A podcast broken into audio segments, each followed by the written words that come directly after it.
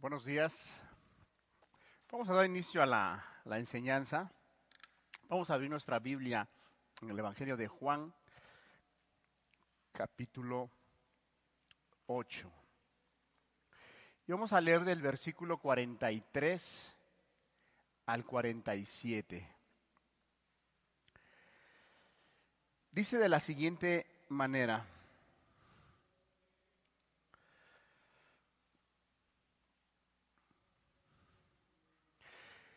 ¿Por qué no entendéis mi lenguaje? ¿Por qué no podéis escuchar mi palabra? Vosotros sois de vuestro padre el diablo, y los deseos de vuestro padre queréis hacer. Él ha sido homicida desde el principio y no ha permanecido en la verdad, porque no hay verdad en él. Cuando habla mentira, de suyo habla, porque es mentiroso y padre de mentira y a mí, porque digo la verdad, no me creéis? ¿Quién de vosotros me redarguye de pecado? Pues si digo la verdad, ¿por qué vosotros no me creéis? El que es de Dios, las palabras de Dios oye. Por esto no las oís vosotros, porque no sois de Dios.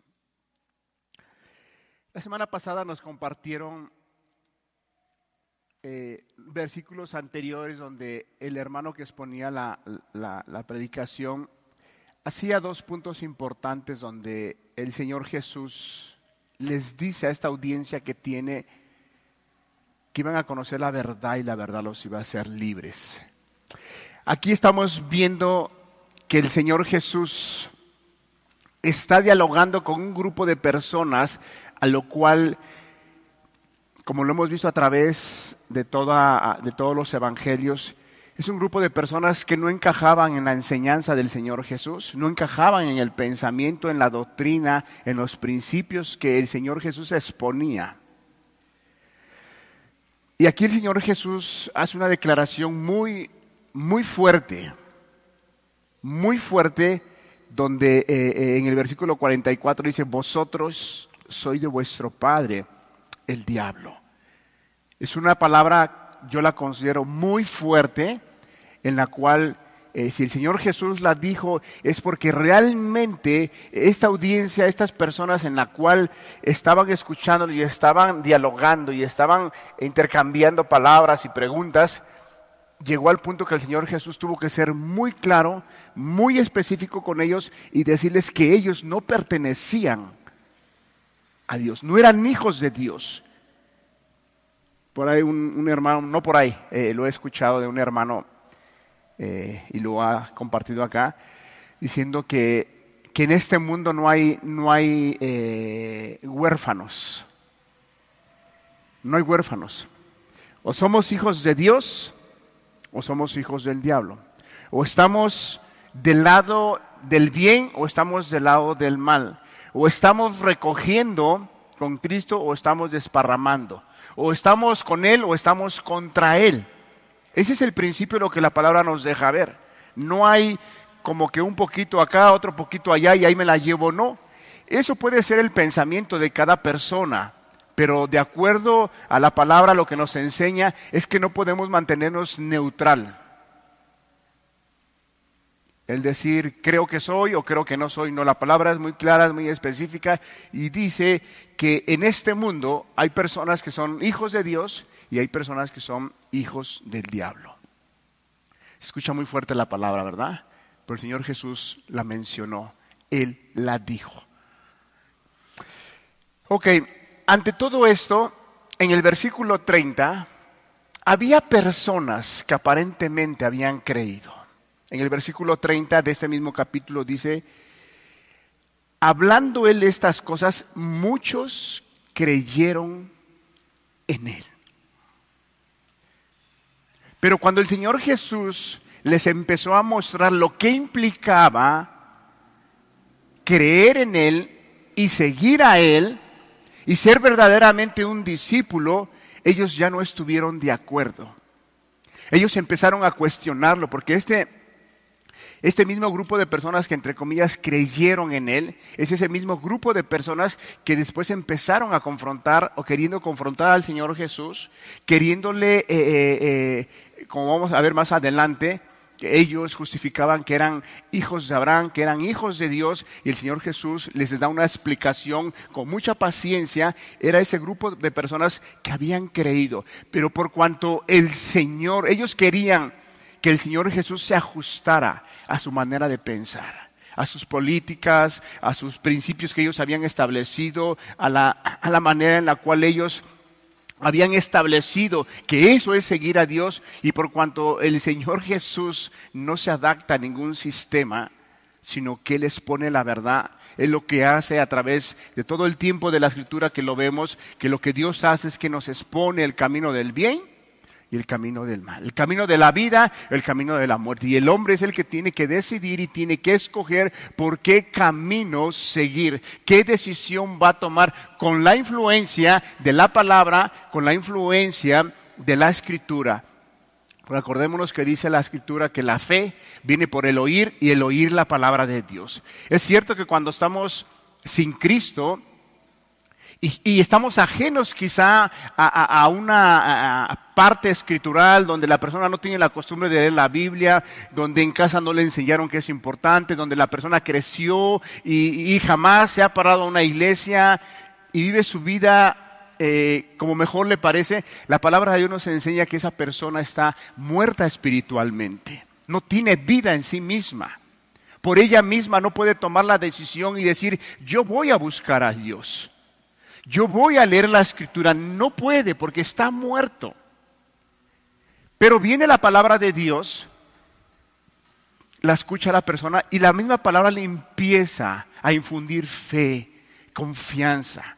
Y llega el momento en el cual escucha una vez, dos veces, tres veces y la persona dice, es que estoy interesado en las cosas de Dios.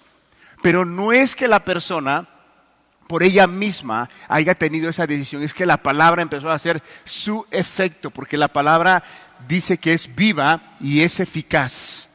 Es viva, transmite vida, transmite, es como una lámpara, es como una luz. El salmista lo describe así, que la lámpara, la palabra de Dios es como una lámpara, es como una luz que le alumbra al hombre en su caminar y el hombre empieza a ver la magnitud en la cual se encuentra y empieza a ver que realmente la vida que él está llevando no es una vida no tan solo agradable a Dios, sino es una, no es una vida que, que a él como persona le beneficie que a su familia le beneficie y empieza a visualizar todas las dificultades, todos los problemas, cómo el pecado lo ha dañado y entonces empieza a tener ese, interés en escuchar, en meditar en la palabra de Dios. Entonces aquí vemos cómo, cómo estas personas querían que el Señor Jesús se ajustara a su manera de pensar y el Señor jamás a través de la escritura eh, nos enseña que Él no fue deudor a la carne, Él no por quedar bien con las personas, Él no porque la persona se iba a sentir lastimada o la persona iba a ser herida por la palabra, Él jamás se guardó algo, porque Él sabe que eso es la verdad y eso es lo que la persona necesita, eso es lo que su pueblo necesita para que pueda ser eh, salvado, para que pueda ser perdonado, para que pueda ser restaurado. Entonces el Señor Jesús no se ajustó a su forma de pensar de, ellos y ellos empezaron a confrontarlo. Ok. Ahora nosotros, al estar leyendo los, los versículos, ellos no creían en lo que el Señor Jesús les estaba diciendo. ¿Qué es lo que no creían ellos?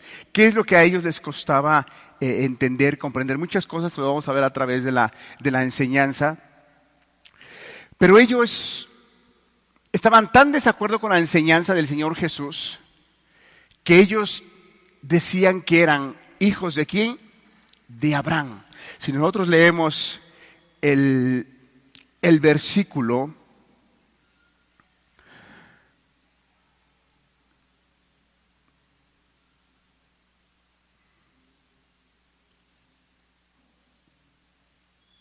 En el versículo 42, Jesús entonces le dijo, si vuestro Padre fuese Dios, ciertamente me amarías, porque yo de Dios he salido y he venido, pues no he venido de mí mismo, sino que Él me envió. Pero en el versículo 39 vamos a leerlo, dice, respondieron y le dijeron, nuestro Padre es Abraham. Jesús les dijo, si fueseis hijos de Abraham, las obras de Abraham harías. Si fueran hijos de Abraham, te comportarías como Abraham. Harías las cosas como Abraham las hizo. Creerías en Dios como Abraham creyó. Confiaras en su palabra. Pero el Señor Jesús los confronta y les dice en el versículo 40, pero ahora procuráis matarme. Procuráis matarme. Ellos pensaban, pensaban y creían que por ser descendientes de Abraham, en automático eran hijos de Dios. Ellos tenían ese concepto. Ellos creían que así era. Y eso no es cierto. El Señor Jesús los confronta y dice, eso no es. Probablemente eran descendencia de Abraham y se parecían físicamente, pero no espiritualmente. Quizá eran de la descendencia de Abraham y se parecían físicamente, pero en la parte espiritual, lo que quiero decir con esto es que ellos, el Señor Jesús les hace una aclaración muy importante. que la vida espiritual no se hereda. No se hereda. Y ellos pensaban que ellos eran herederos también de esa parte espiritual. Y eso no es cierto. Ellos pensaban que por ser hijos de Abraham, en automático ya estaban del otro lado. Ya eran personas que tenían la entrada segura al cielo, que iban a vivir una eternidad. Fíjate cómo la mente y los pensamientos que ellos tenían que ellos tenían esa claridad, esa seguridad, que eran hijos de Abraham y por consecuencias eran ya hijos de Dios. Si nosotros leemos más adelante, primero dicen, somos hijos de Abraham. Cuando el Señor los empieza a confrontar, se van a un tono más alto y dicen, no, nosotros somos hijos de Dios, ya no de Abraham, sino que somos hijos de Dios.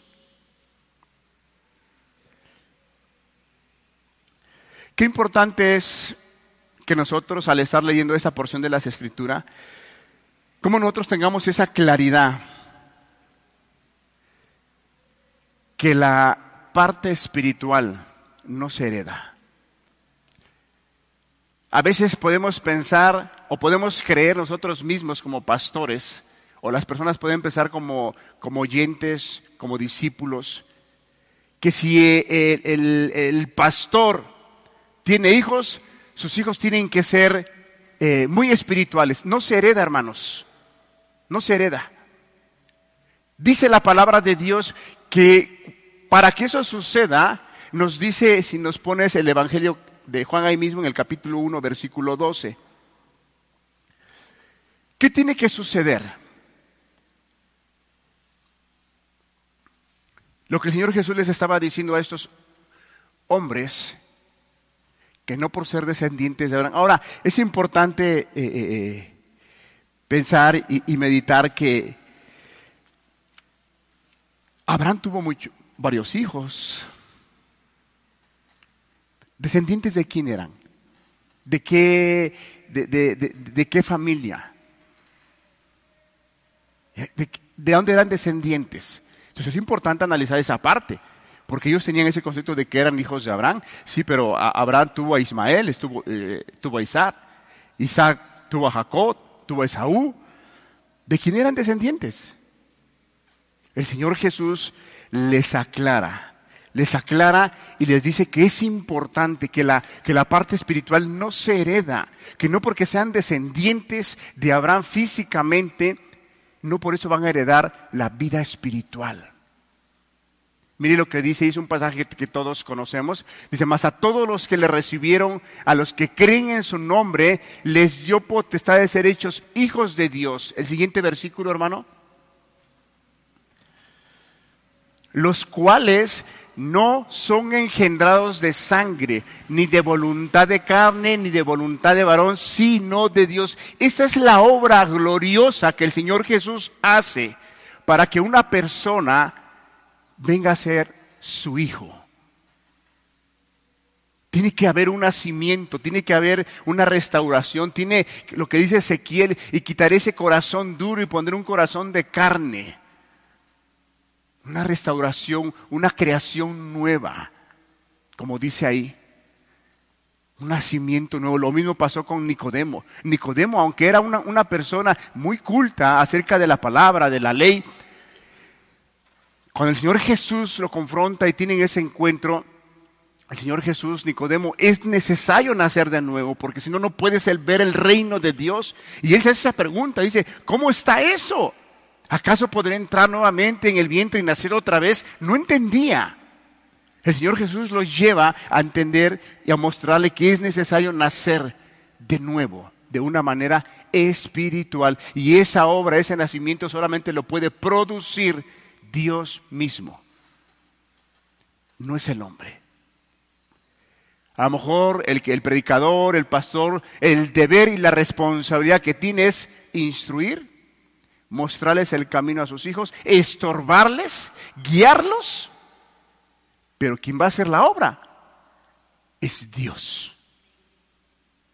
Quien va a traer esa revelación de ese amor, de ese sacrificio, de ese perdón va a ser Dios solamente. Entonces, qué importante lo que el Señor les está diciendo a ellos. Y eso a ellos choca en su mente. Choca en su mente de una manera muy fuerte. Mire lo que dice eh, ahí en Romanos capítulo 9, versículos 6 y 7. Romanos 9, 6 y 7. Lo que el apóstol Pablo habla acerca de esto, lo que el Señor Jesús les está mostrando a ellos. Dice, no que la palabra de Dios haya fallado, porque no todos los que descienden de Israel son israelitas. El siguiente versículo, hermano. Fíjese, ni por ser descendientes de Abraham son todos hijos, sino en Isaac te será llamada descendencia. El siguiente versículo, hermano, por favor. Esto es, no los que son hijos según la carne, son los hijos de Dios, sino que los que son hijos según la promesa son contados como descendientes.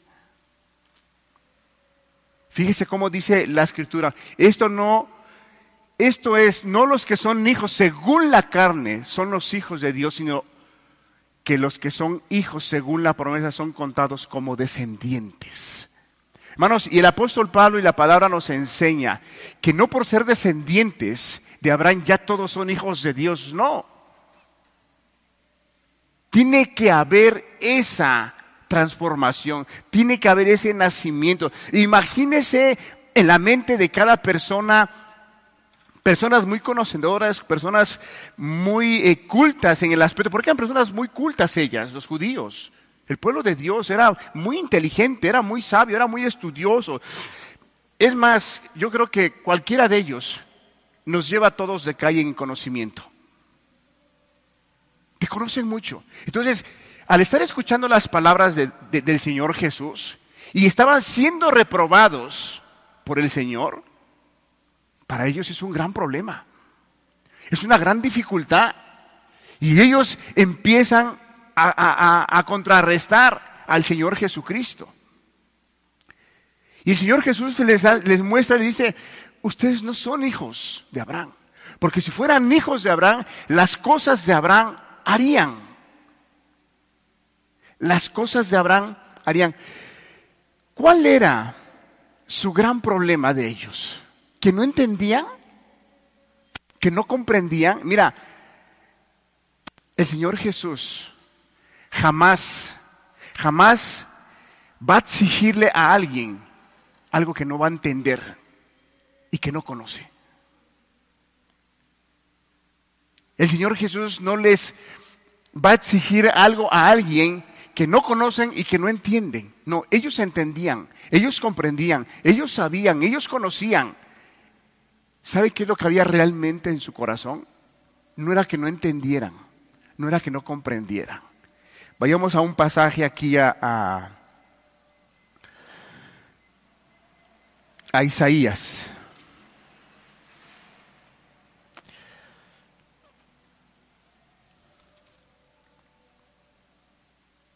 En Isaías, perdón, es Jeremías capítulo 6. Jeremías capítulo 6, versículo 10.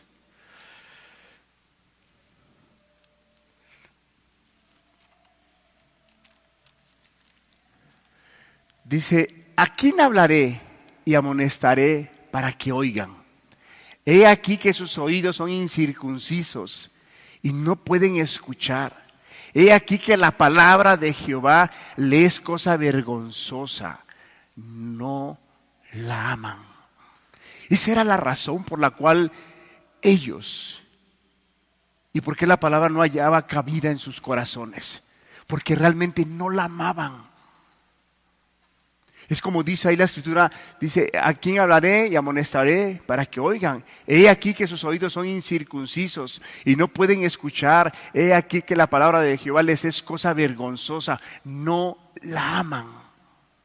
Realmente, aunque ellos decían que amaban la palabra de Dios, la realidad era otra. No la amaban. Otro pasaje, vayamos por favor aquí a, a a Ezequiel capítulo 12, versículo 1 y 2.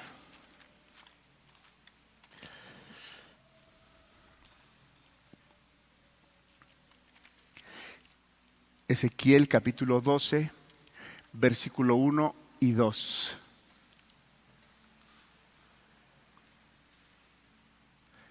Vino a mí palabra de Jehová diciendo, Hijo de hombre, tú habitas en medio de casa rebelde, los cuales tienen ojos para ver y no ven, tienen oídos para oír y no oyen, porque son casa rebelde. Realmente el corazón que ellos tenían era un corazón rebelde hacia Dios. No es que no entendieran, no es que no tuvieran la capacidad, se rebelaban en contra de la voluntad de Dios, se rebelaban en contra de la esencia que Dios había establecido. Ellos habían formulado su forma de vivir, su forma de conducirse, su forma de hacer sus ritos, sus, todo lo que ellos hacían. Ellos habían caído en un punto de mucha soberbia, mucha altivez. Para ellos, ellos eran los, los, de la promesa, ellos eran los únicos que iban a entrar al cielo. Ellos veían a los gentiles como personas inmundas, como personas que no tenían derecho a que se les hablara el Evangelio. Eran, estaban llenos de orgullo. Y ese orgullo los llevaba a que no entendían, no escuchaban, no querían escuchar. Creían que ellos eran los únicos escogidos. Y realmente Dios los escogió como pueblo para hacer bendición a todas las naciones. Esa era la esencia y es la esencia. Pero ellos desvirtuaron todo lo que Dios realmente quería hacer con ellos. Ellos se sentían únicos. Ellos creían que ellos, su estándar de vida, su estándar de, vida religiosa era lo máximo. Y, que nadie podía enseñarles. Que ellos habían vivido durante generaciones en generaciones y que así estaban bien y así estaban bien. Entonces viene el Señor Jesús y les empieza a mostrar la verdad y ellos no la creen. Ellos realmente en su corazón había rebeldía, rebeldía hacia la palabra. Otro versículo en Zacarías capítulo 7, versículo 11.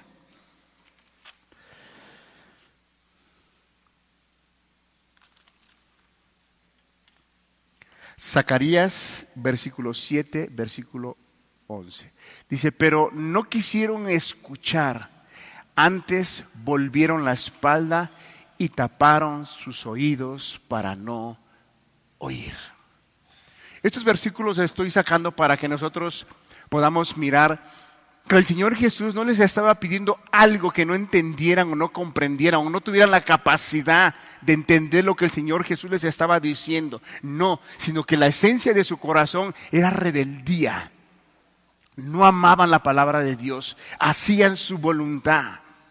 imagínense cómo, cómo ellos, cuando el Señor Jesús los empieza a confrontar, que ellos no son hijos de Dios, ellos empiezan a tener una actitud muy áspera ante el, Señor Jesucristo. ¿Cuál es esa, esa actitud que ellos empiezan a tener? Dice en el versículo 42. Jesús entonces le dijo, si vuestro Padre fuese Dios, ciertamente me amarías, porque yo de Dios he salido y he venido, pues no he venido de mí mismo, sino que Él me envió. ¿Por qué no entendéis mi lenguaje? ¿Por qué no podéis escuchar mi palabra? Vosotros sois de vuestro padre el diablo, y los deseos de vuestro padre queréis hacer.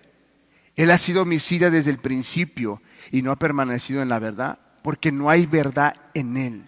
Cuando habla mentira de suyo habla, porque es mentiroso y padre de mentira, y a mí, porque os digo la verdad, no me creéis. Pero fíjese el versículo 41, cómo ellos tienen esa actitud áspera hacia el Señor Jesús.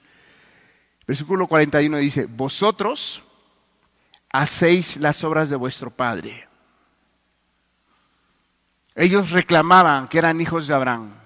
Ellos insistían que eran hijos de Dios. Ellos insistían que eran de la descendencia de Abraham y por consecuencia tenían todo ganado. Por consecuencia eran personas que iban derechito al cielo, que el cielo se iba a abrir el día que ellos partieran. Y ellos reclamaban eso, pero si nosotros analizamos un poquito la vida de Abraham, cuando llegaron esos dos ángeles a visitar a Abraham cuando iba a ser destruida Sodoma y Gomorra, ¿cómo fue su comportamiento de Abraham? Su comportamiento fue de oír, de escuchar, de aprender, de hospedar, de servir. Por eso el Señor Jesús aquí los confronta y dice, si fueran hijos de Abraham, las obras de Abraham harías, harían. Pero fíjese cómo ellos contestan de una manera muy áspera en el versículo 41. Dice, vosotros hacéis las obras de vuestro Padre. Entonces le dijeron, nosotros no somos nacidos de fornicación. Un Padre tenemos que es Dios. ¿Qué le estaban diciendo al Señor Jesucristo? Lo que ellos le estaban diciendo es que nosotros sí tenemos un Padre y ese Padre es Dios. Nosotros no somos hijos de fornicación. Lo que ellos estaban diciendo al Señor Jesús, que el Señor Jesús había nacido de una relación ilícita, de una fornicación, porque se contaban historias, porque cuando eh, José y María aún no se habían casado y ya estaba embarazada, y se empezaron a contar muchas historias. Entonces ellos empezaron a formular eso de tal manera que no tan solo lo formularon y lo pensaron, sino que se lo expresaron al Señor Jesús. Entonces el Señor Jesús es cuando Él empieza a decirles que no, que Él es Hijo de Dios y que Él es enviado y que lo que viene a hacer es viene a buscar y a hacer la voluntad de Él que lo envió. Entonces el Señor Jesús les hace esa declaración le dice, vosotros por sus acciones, por su comportamiento, de la manera en la cual tú te conduces, hablas, y quieres matarme, ustedes no son hijos de Dios. Ustedes son hijos del diablo. Imagínense. ¿Qué, qué, habrá pasado por su mente de ellos? cómo nos está reprobando abiertamente. Y mire que no, no fue algo así como que en secreto, como que hablamos con, con el grupo religioso y estamos aquí. No, había gente. Había gente que a los ojos de, estos hombres eh, era gente que los veían como la máxima autoridad, como lo mejor eh, eh, religioso, hombres que oraban, hombres que ayunaban, hombres que hacían todo lo que tenía que ver en el aspecto religioso. Ellos eran hombres muy bien vistos por la sociedad. Ellos estaban llenos de, orgullo. ¿Por qué? Porque ellos hacían muchas cosas. Ahí en Jerusalén era el centro donde se hacía todo. Entonces, para ellos, ellos eran lo máximo. Pero cuando viene el Señor Jesús y los confronta y les dice que ellos son hijos del diablo, porque las obras del diablo quieren hacer y las están haciendo. El Señor Jesús de una y de otra manera se empeñó, se empeñó en enseñarles, en aclararles, en mostrarles, en llevarlos a razonar, pero ellos rechazaron. Ellos rechazaron. ¿Por qué rechazaron la palabra de Dios? Porque nos dice el versículo, porque no eran hijos de Dios. No eran hijos de Dios. Se escucha feo la palabra, pero la escritura dice que el Señor Jesús le dice, vosotros sois hijos del diablo. Qué tremendo, hermanos, qué tremendo. A veces nosotros podemos pensar que un hijo del diablo es como eh, alguien que se endemonia, alguien que empieza a sacar espuma y se revuelca y, y se está manifestando y podemos decir, ese es hijo del diablo. No, hermanos. Fíjate cómo el Señor Jesús le está diciendo a estos hombres, que son sumamente religiosos, que hacen muchas cosas religiosas, personas que oraban, personas que ayunaban, personas que diezmaban, personas que hacían aparentemente todo. Y el Señor Jesús les dice, lo siento mucho, pero no eres hijo de Dios. Vuestro padre es el diablo. Y les dice, ¿por qué? Es el diablo, dice, ¿por qué? Porque, ¿por qué me queréis matar? Él ha sido homicida desde el principio. Él ha sido engañador. Hermanos, el diablo, con una sola mentira, con una sola mentira, hizo que los primeros hombres cayeran.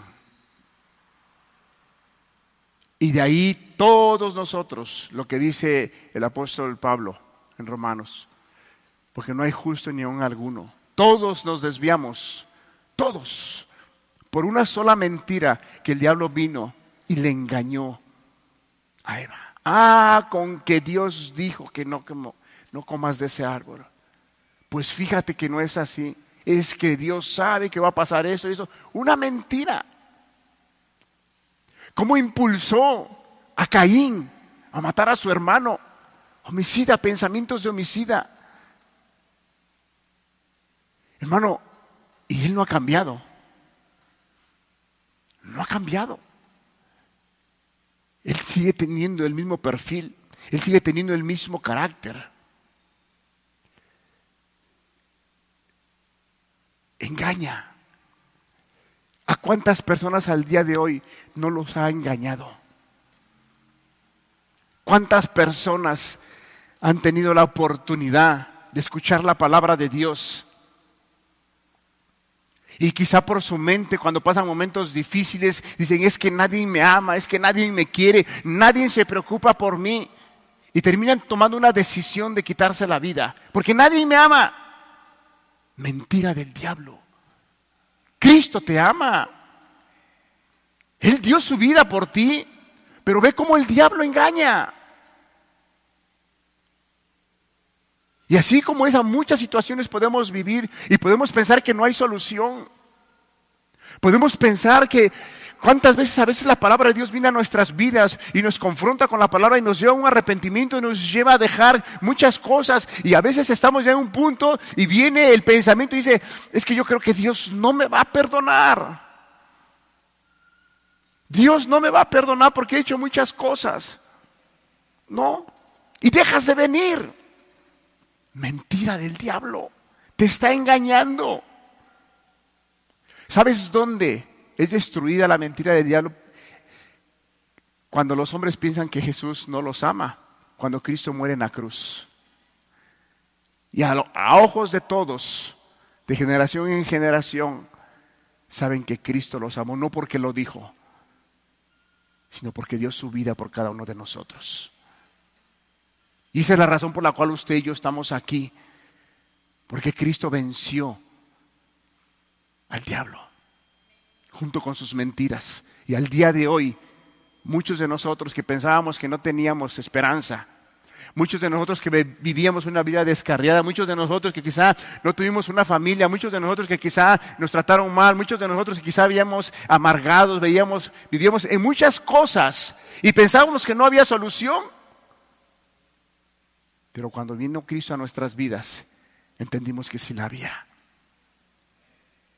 Porque mucho tiempo el diablo nos engaña pensando que no hay solución a los problemas, pensando que no que Dios no me puede perdonar, porque hice muchas cosas. Por eso vino para perdonarnos. Por eso vino para dar su vida por cada uno de nosotros.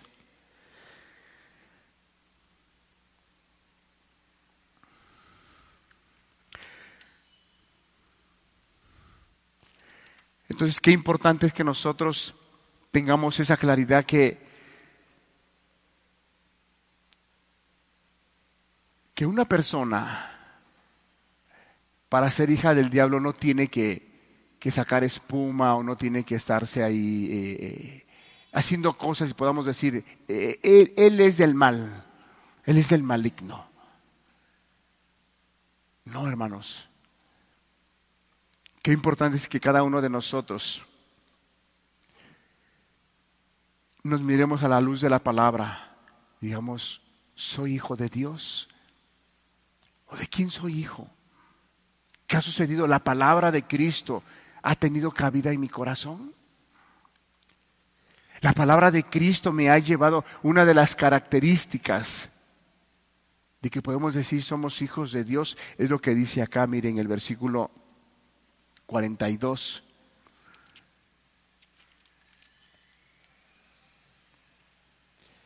Jesús entonces les dijo, si vuestro Padre fuese Dios, ciertamente me amarías. El Hijo de Dios va a manifestar un amor genuino, verdadero, hacia Jesús. Lo va a amar lo va a amar y lo va a seguir.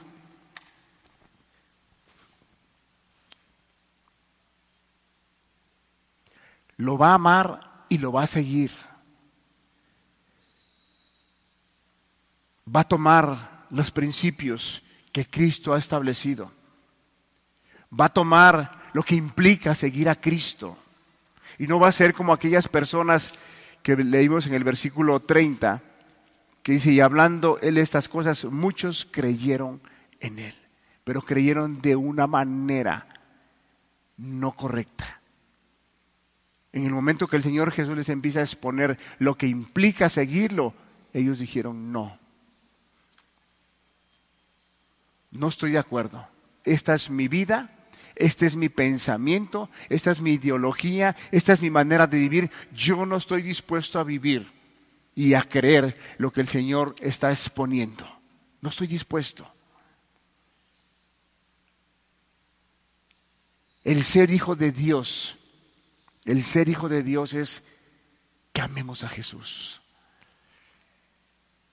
No necesitamos ser como personas muy expertas y muy conocedores de la palabra de Dios para decir, seré hijo de Dios o no seré hijo de Dios. Simplemente la palabra de Dios nos enseña nos enseña que si antes éramos personas pecaminosas, que hacíamos la maldad y hacíamos nuestra propia voluntad, íbamos a donde queríamos, pensábamos lo que mejor nos pareciera, caminábamos por donde nosotros nos gustaba, pero cuando venimos a Cristo y tomamos su palabra y creemos en Él, ahora Él ha trazado un camino diferente al que estábamos acostumbrados a vivir.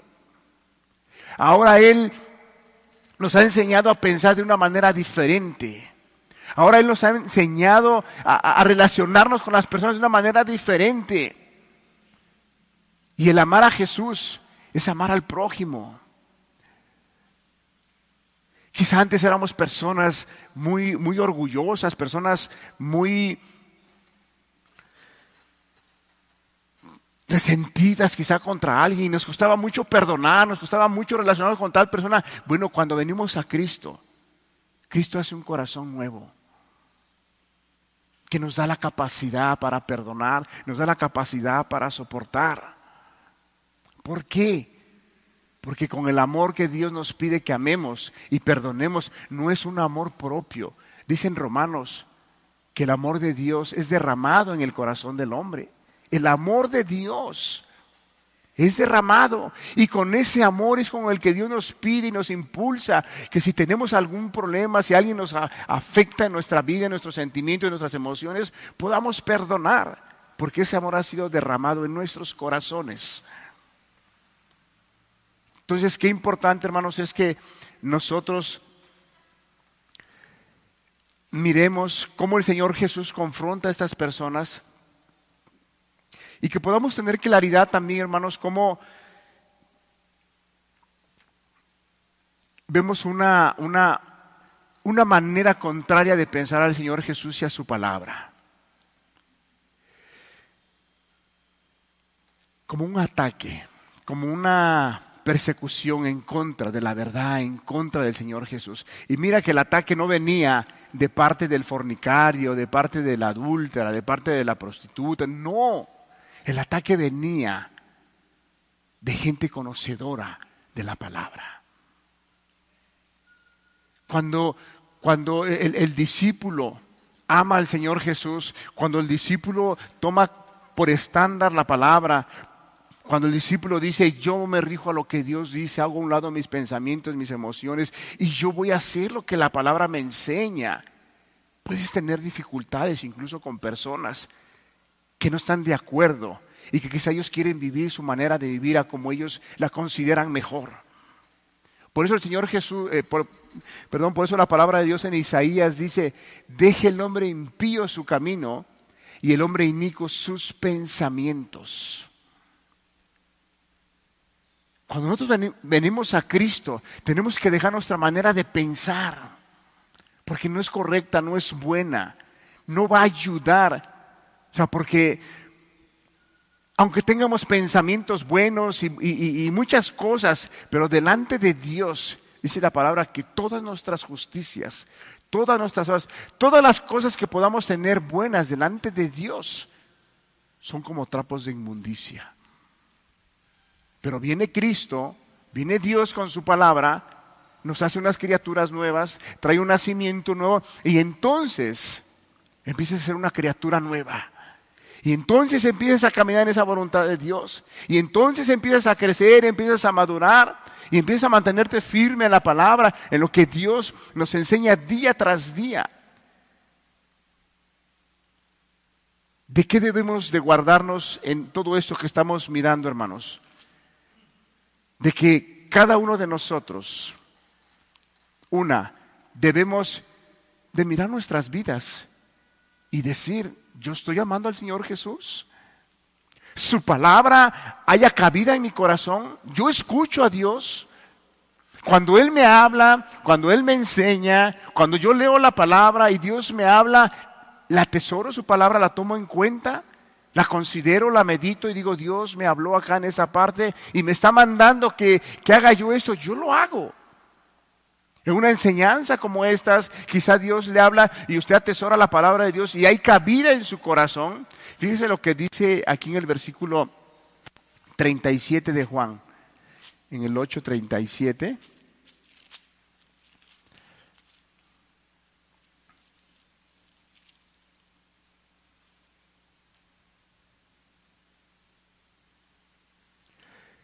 Dice, sé que sois descendientes de Abraham pero procuráis matarme, porque mi palabra no haya cabida en vosotros. No haya cabida. El corazón de ellos estaba tan engrosado, tan endurecido, que la palabra ya no hallaba cabida en ellos. Tenían enfrente a la luz del mundo. Tenían enfrente al Salvador. Tenían enfrente a aquel que puede perdonarlos, aquel que puede guiarlos a la vida eterna. Y la palabra ya no hallaba cabida en sus corazones. ¿Por qué? No porque no entendiesen, sino que el orgullo en el cual ellos estaban empeñados, y estaba tan arraigado el orgullo en sus corazones, que eso les impedía escuchar la palabra de Dios. Les impedía creer lo que el Señor Jesús les estaba enseñando. Yo quisiera terminar con esta parte que nos lleváramos a casa.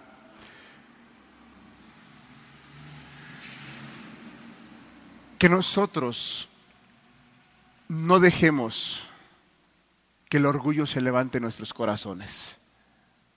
Porque si el orgullo se levanta en su corazón, qué difícil va a ser que la palabra de Dios haga un efecto en su corazón. Qué difícil va a ser. Porque el Señor estableció y, ha dado principios que Él habitará con aquel que es pobre y humilde de espíritu. La palabra de Dios va a obrar en el corazón humilde, en el corazón que se da cuenta que necesita por eso aquellos versículos que son tan importantes, tan conocidos, el que dice, eh, venir a mí todo aquel que está cargado y cansado y yo os haré descansar. Muchas personas a veces se preguntan, dicen, pero yo he ido a Cristo y, y voy una vez y otra vez y no hallo el descanso. No lo hallo. ¿Sabe cuál es la clave ahí cuando dice venir a mí todo el que está cargado y cansado? Y yo os haré descansar. La clave es que la persona realmente se sienta cansada. Realmente se sienta cansada. Cuando vives en una vida de pecado, de maldad, y has buscado de un lado, de otra manera, y llegas a un punto que dices, Señor, yo ya no aguanto. Estoy cansado. Ayúdame. En ese momento en ese momento, en ese instante, la palabra de Dios empieza a obrar. En ese momento viene, empieza a venir el descanso al corazón de la persona. Porque la palabra de Dios es real, es verdadera. Y cuando el hombre realmente está cansado y va a Cristo, Cristo le da descanso. Le da descanso. Pero cuando la persona realmente quiere seguir al Señor Jesús, después de haber escuchado, después de haber sido influenciado con su palabra, y entonces se da cuenta de su realidad, muchas personas, vuelvo a recalcar, que nosotros por sí mismos no podemos buscar, pero cuando viene la palabra y nos impulsa y nos da fe para creer, y te das cuenta de tu necesidad, te das cuenta que tienes que cambiar un estilo de vida al cual estás acostumbrado a vivir y que Dios te está enseñando, que Dios te está mostrando, que Dios te está visitando, que es momento de atender al llamado, que es momento de tomar decisiones, que es momento de caminar ahora en su voluntad. Y Dios te empieza a hablar, te empieza a mostrar y te empieza a dar algunas señales en las cuales usted debe ya de tomar esa decisión. Pero a veces podemos decir, pero es que pero es que tomar esa decisión implica esto, implica lo otro. Tengo que dejar esto, tengo que dejar lo otro. Y estoy haciendo esto que me está beneficiando, pero si yo tomo la decisión de seguir a Dios, tengo que dejar eso. Y podemos, muchas personas pueden decir, más adelante. Y a veces ellos mismos se pueden engañar y pueden orar y decir, Señor, ayúdame a tomar la mejor decisión. Cuando quizá en tu mente y en tu razón Dios te ha dado la capacidad y te ha dado la luz para que tomes la decisión adecuada. Pero es como dice la palabra, engañoso y perverso es el corazón más que todas las cosas. Nuestro corazón, mira, nuestro corazón siempre va a querer engañarnos. Siempre. Porque la palabra no se equivoca. Engañoso y perverso es el corazón más que todas las cosas. Por eso la importancia de que la palabra de Dios siempre sea la que rija nuestras vidas y tomar esa decisión que Dios, a la cual Dios nos está invitando. Yo creo que a muchos de los que estamos aquí presentes, Dios te ha hecho una invitación de que le sigas, que le sigas. Pero muchos de ustedes quizás están como aquel, aquellos hombres que nos muestra la palabra, que fueron llamados por el Señor Jesús y que ellos pusieron mil pretextos Tenemos el ejemplo del joven rico que él quería de una manera. Si nosotros empezamos a leer los primeros versículos, vemos a un hombre muy interesado, con muchos deseos de buscar a Dios, con muchos deseos de honrar a Dios. Y que está dispuesto, y que el Señor Jesús le dice los mandamientos guardas, y él empieza a citar y empieza a decirle que si él desde su juventud y de su niñez, él los ha guardado, que él no tiene ningún problema con eso porque él lo ha hecho.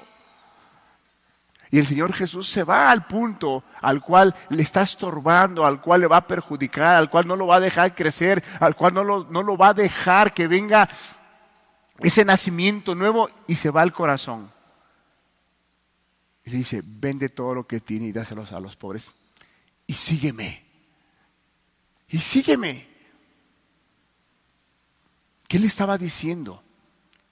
Tienes un problema es cierto, has hecho muchas cosas. Es cierto, has guardado a los mandamientos, algunos de ellos. Pareciera que tienes un interés muy profundo. Qué bueno, pero mira, hay algo. Hay algo que te está estorbando.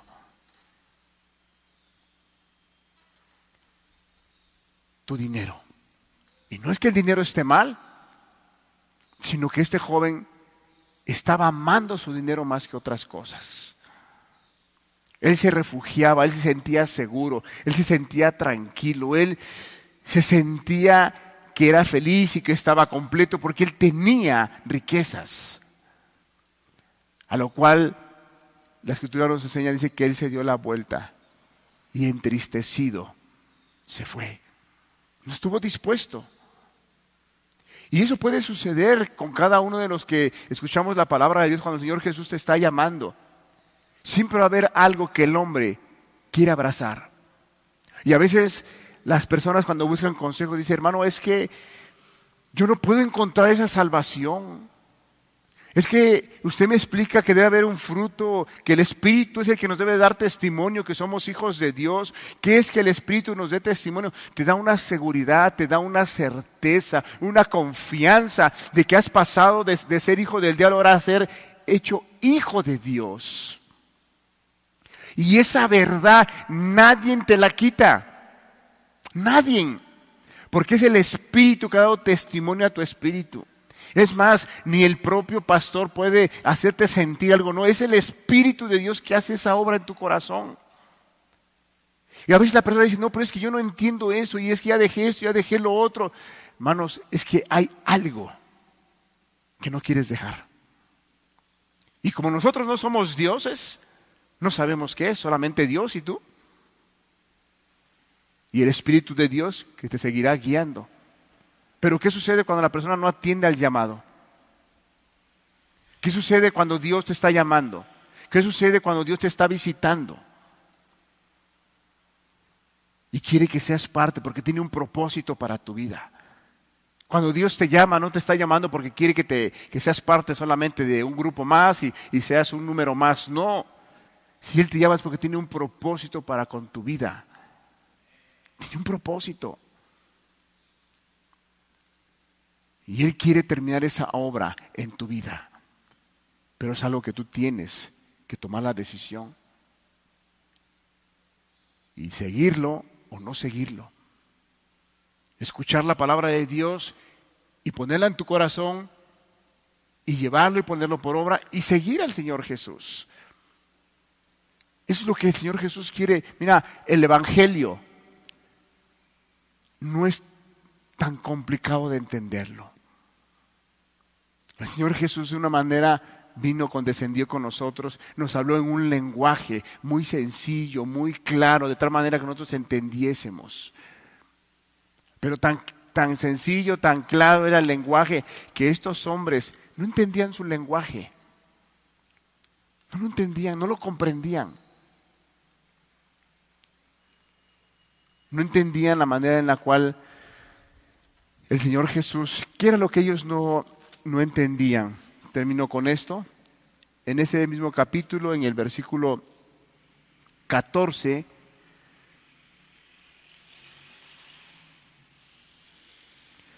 dice, respondió Jesús y les dijo, aunque yo doy testimonio acerca de mí mismo, mi testimonio es verdadero, porque sé de dónde he venido y a dónde voy. Pero vosotros no sabéis de dónde vengo ni a dónde voy. Les estuvo hablando, les estuvo diciendo, y ellos no entendían de dónde había venido. En el versículo 22, decían entonces los judíos, ¿acaso se matará a sí mismo? Que dice, a donde yo voy vosotros no podéis venir. No entendían. En el versículo 25, entonces le dijeron, ¿tú quién eres? ¿Quién eres? En el versículo 33 le respondieron, linaje de Abraham somos y jamás hemos sido esclavos de nadie. ¿Cómo dices tú, seréis libres? No alcanzaban a entender de que Jesús los quiere hacer libres. ¿Cuántos de nosotros nos cuesta entender que si no has venido a esa salvación, si no has sido participante de ese perdón y Cristo no te ha revelado ese, ese perdón de pecados, esa, esa nueva vida, ¿cuánto te cuesta entender que si no ha sucedido eso, estás esclavo al pecado? Y tú necesitas ser libertado, no por el pastor, no por la iglesia. Necesitas ser libertado por el Señor Jesucristo. Eres el único que puede traer esa libertad. Y vas a conocer la verdad y la verdad te va a hacer libre. ¿Libre para qué? Libre para caminar en su voluntad. Libre para perdonar, libre para amar. ¿Cuántas personas han escuchado tanto la palabra de Dios y les cuesta perdonar? Es que hace 20 años, que hace 30 años me hicieron, ¿y cuánto me cuesta perdonar? No puedo perdonar. Necesitas ser libre. ¿Y sabes quién lo hace? Es Cristo. Estás esclavo. El problema es que a veces muchas personas no quieren aceptarlo. No quieren comprenderlo.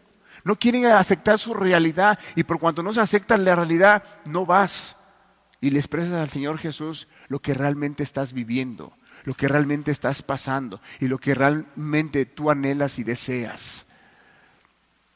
Pero Cristo a eso vino, a ofrecerte libertad. Muchas personas pueden tener y pueden vivir una vida moralmente bien en lo que cabe, pueden ser respetuosos, pueden ser amables, pueden ser honestos.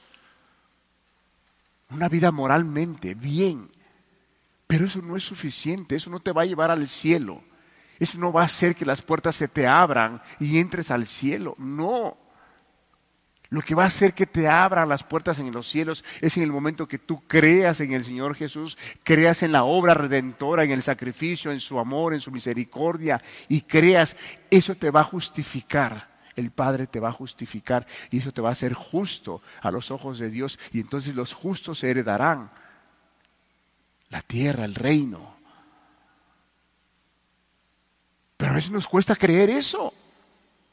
Y no le damos la importancia y no le damos eh, el valor. Y podemos por eso venir a una reunión, a otra reunión y pasa el tiempo y nosotros mismos vemos que no hemos concretado esa salvación con Dios y no le damos la importancia. Y creemos que para la otra semana y creemos que más adelante no queremos aceptar nuestra realidad. Nos cuesta creer.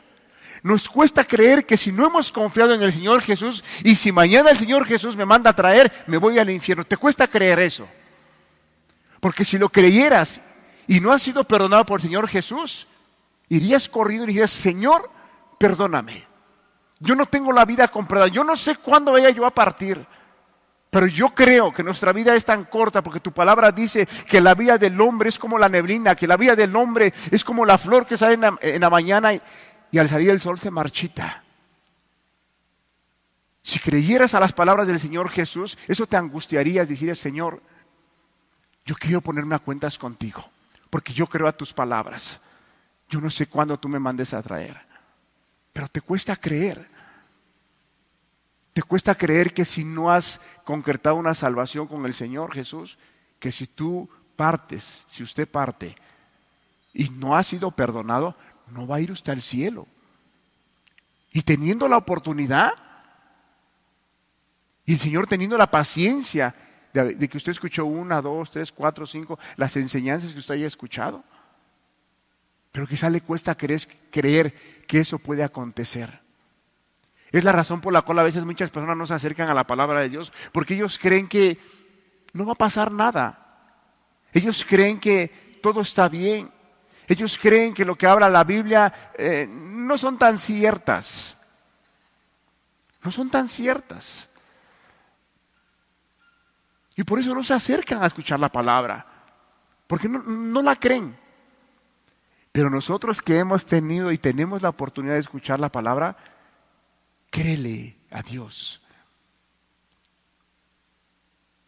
Créele que necesitas un Salvador. Créele que si tú no arreglas tu vida con el Señor Jesús y no eres perdonado, si usted parte, no se va al cielo. Pero nos cuesta creer. Por eso no hacemos lo que tenemos que hacer o lo que hemos aprendido a través de la palabra de Dios. Y podemos decir, para la otra semana, o yo no me considero tan malo, tan mala. El diablo te está engañando. Él es mentiroso. Él te está diciendo, no te preocupes, hay tiempo, hay vida. ¿Por qué tienes que dejar cosas? Por ahora te vas a volver religioso, ahora te vas a volver un santurrón. No. Puedes escuchar la palabra y, ir a una iglesia, congregarte, y, ya eso es suficiente. Y ya. Mentiras del diablo. Te está engañando, él es mentiroso. Él te va a engañar. Él te va a engañar y te va a hacer entender que no es tan importante y que no es tan urgente que te pongas a cuentas con Dios. Te va a engañar y te está engañando quizá. ¿Por qué no le quieres creer a Cristo que Él te ha hablado la verdad? Era lo que Él le decía a, a esos hombres. Yo les he hablado la verdad y no me creen. No me creen. A los pensamientos que le decía el Señor Jesús a ellos, el pensamiento que trae el diablo a sus mentes, a sus corazones, los deseos que trae, los haces y los quieres hacer. ¿Por qué a él le creéis? ¿Y por qué actúas? ¿Por qué? Porque le crees al diablo. ¿Y quieres matarme? Más adelante, al Señor Jesús le dicen que tiene demonio. El Señor Jesús le dice, vuestro padre es el diablo y los deseos de vuestro padre queréis hacer. Él te ha hablado con mentira, Él te ha hablado con engaño y le crees. Yo que te he hablado con la verdad, ¿por qué te cuesta creerme que yo vine del cielo y que mi Padre me envió? Para enseñarles el camino y para darles vida eterna. ¿Por qué no me crees que eres esclavo y que yo soy el único que te puedo libertar? Porque yo soy la verdad, yo soy la vida, yo soy el camino, yo soy el único que puede libertarte. Nos cuesta creer, pero Dios extienda su misericordia para nuestras vidas. Y creas que es importante que es urgente, más que todas las cosas, más que todas las cosas, que te pongas a cuentas con el Señor Jesús. Él quiere perdonarte. Él quiere que le sigas. Él te ha estado llamando. Si estamos aquí presentes y aquellos que están escuchando, es porque Dios tiene un propósito para con tu vida. Él quiere que le sigas pero quiere que le sigas de una manera como Él lo, ha establecido, no como nosotros como hombres a veces pensamos que tenemos que seguir a Dios y quizá nosotros como hombres queremos poner nuestras condiciones y bueno, yo sí sigo a Dios, pero no puedo hacer ciertas cosas porque tengo que hacer otras. No. Cuando vienes a Dios, Dios te hace capaz para hacer todas las cosas que tengas que hacer.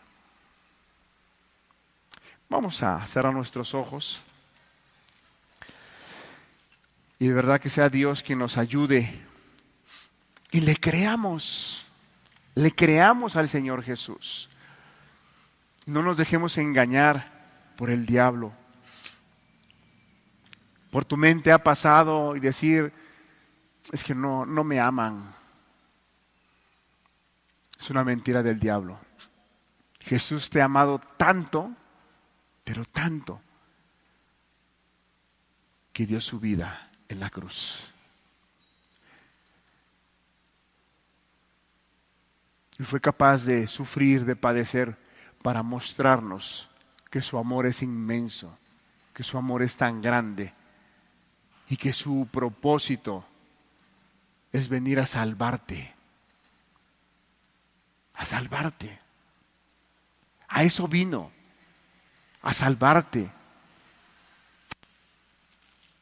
Vamos a entonar algún canto, los hermanos de la alabanza, si gustan pasar, por favor. ¿Cuántos de los que estamos aquí presentes el Señor te ha hablado? ¿Te ha invitado a seguirle?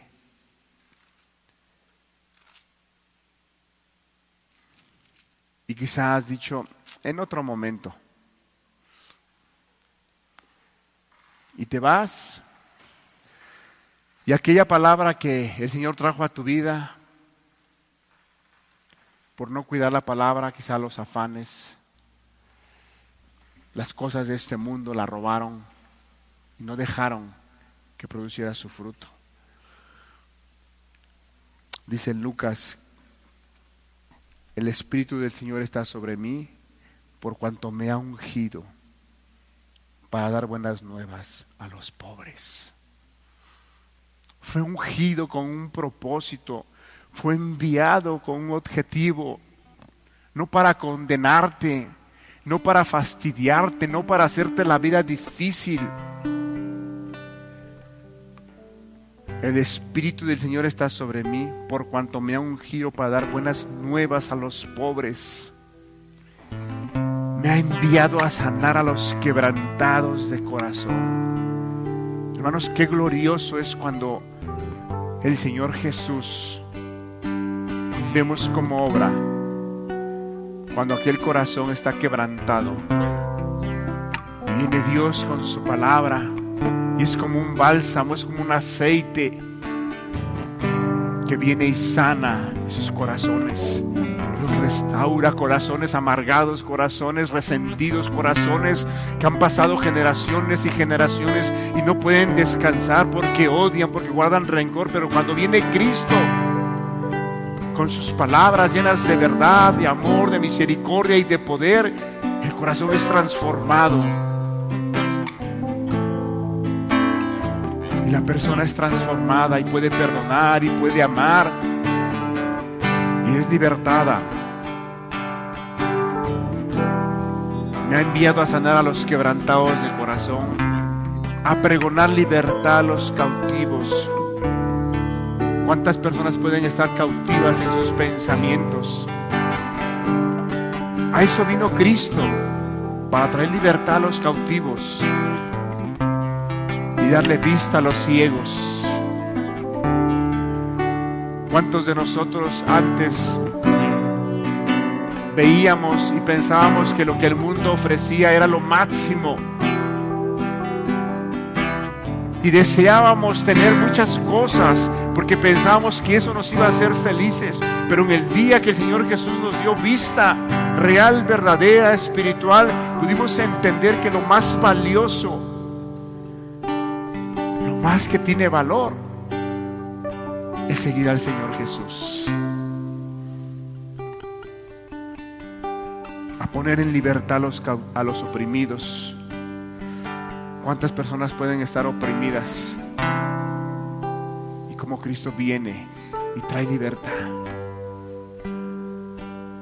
Esa es lo que el Señor Jesús le decía a su pueblo, a ese grupo de personas.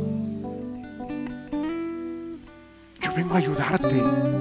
Yo vengo a libertarte. Yo vengo para enseñarte un camino y posteriormente llevarte a una eternidad para que estemos juntos, porque donde yo estoy, yo quiero que tú ahí estés. Me voy pues a preparar moradas para vosotros, porque de donde yo voy, donde yo voy a estar, yo deseo, yo quiero que ahí estés conmigo. ¿Sabes? Señor Jesús quiere que tú estés con Él. A eso vino, para salvarnos. La gran pregunta es, ¿le crees? ¿Crees que la vida que nos habla la escritura, la manera que la Biblia nos enseña acerca de la vida espiritual, acerca del nacimiento, acerca de, caminar en, ese, en esa voluntad de Dios, ¿la, crees? ¿Crees que es verdad? ¿Crees que es real? ¿O la has tomado y decir, pues, a veces tengo dudas y no sé si sea cierto? La verdad es que no la crees. Entonces el Señor Jesús nos invita hoy a que creas. Creas que hay una vida eterna. Creas que Él tiene buenos propósitos para con tu vida. Creas que si Él te está llamando es el momento en el cual tú atiendas, porque Dios es sabio. Dios conoce lo que va a pasar más adelante. Créele. Quizá no has tomado la decisión porque dices, es que me va a ir mal en algunas cosas si yo tomo esta decisión.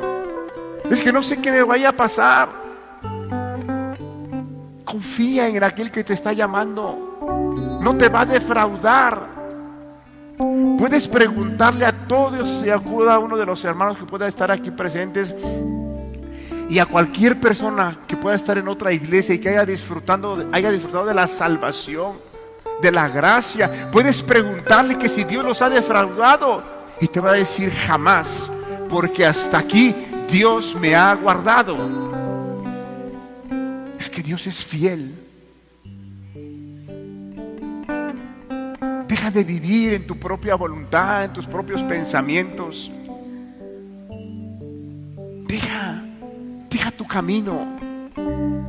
Atiende el camino que el Señor te está invitando. Créele. Créele que es importante que te pongas a cuentas con Él. Créele que puedes disfrutar de una paz que sobrepasa todo entendimiento. Créele que cuando tú tienes a Él, no te va a hacer falta nada. Vas a vivir tranquilamente. Él será tu refugio. Él será tu esperanza. Él será tu descanso. Disfrutarás lo que dice la palabra, porque el reino de Dios no consiste en comida ni en bebida, sino en paz, en gozo del Espíritu de Dios. No hay gozo en tu vida. Créele que el Señor te puede dar gozo, te puede dar alegría. Puedes pasar noches que quizá no puedes dormir y te angustias por algo que tienes ahí, por algo que no has arreglado, por algo que no te has puesto a cuentas y quizá no puedes dormir. No tienes paz. Cristo puede darte esa paz. Pero créele, no seas como estos hombres que no le creían y tuvieron esas dificultades. Su orgullo, su soberbia no los dejaba mirar que tenían enfrente a la luz del mundo, tenían enfrente al Salvador, tenían enfrente al Creador, al que les puede dar vida eterna.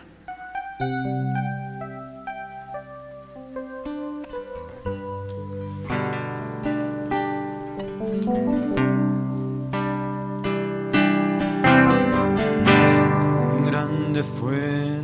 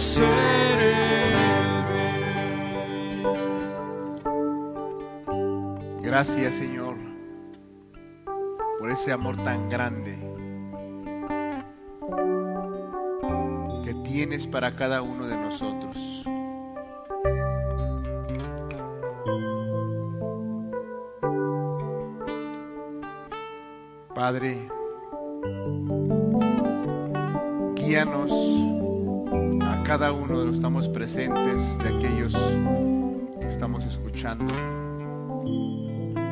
Guíanos por ese camino que lleva a la vida eterna, Señor. Que la influencia de tu Espíritu abunde en la vida de cada uno. Estamos presentes y de aquellos que están escuchando, Señor. Porque Él es el único que nos puede guiar a la verdad. Padre, gracias, gracias por tu palabra, gracias por cada persona. Bendecimos su nombre. Gracias en el nombre precioso de Jesús. Amén.